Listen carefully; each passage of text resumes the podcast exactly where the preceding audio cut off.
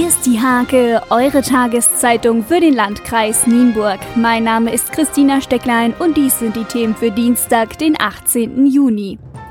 Nach aktuellen Planungen soll das neue Nienburger Kino im September oder Oktober eröffnen. Momentan müssen Verkehrsteilnehmer die Baustelle an der Brückenstraße umfahren. Eine komplette Straßensperrung ist laut Stadtverwaltung aber zu keinem Zeitpunkt notwendig.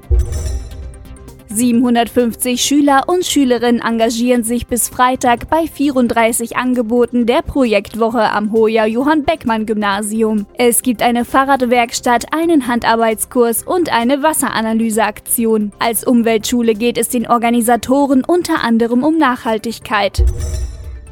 Gleich zwei Auftritte absolvierte der Nienburger Gospelchor St. Martin am Wochenende. Zunächst wurde am Samstagabend in der Martinskirche gesungen, am Sonntag dann in St. Michael. Beide Konzerte waren kostenlos. Mio und ihre Band waren am Samstagabend zum letzten Konzert vor der Sommerpause im Kulturwerk zu Gast. Die Hamburger Sängerin, die auch schon in der Elbphilharmonie aufgetreten ist, brachte das Nienburger Publikum aber nur langsam in Fahrt. Zum Sport.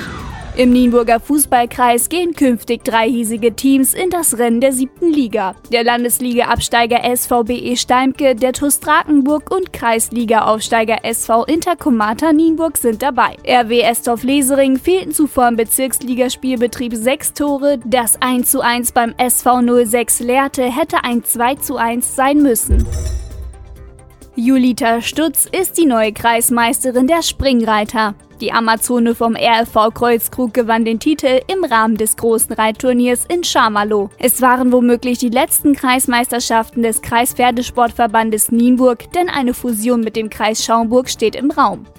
Diese und viele weitere Themen lest ihr in der Hake am Dienstag oder unter www.diehake.de.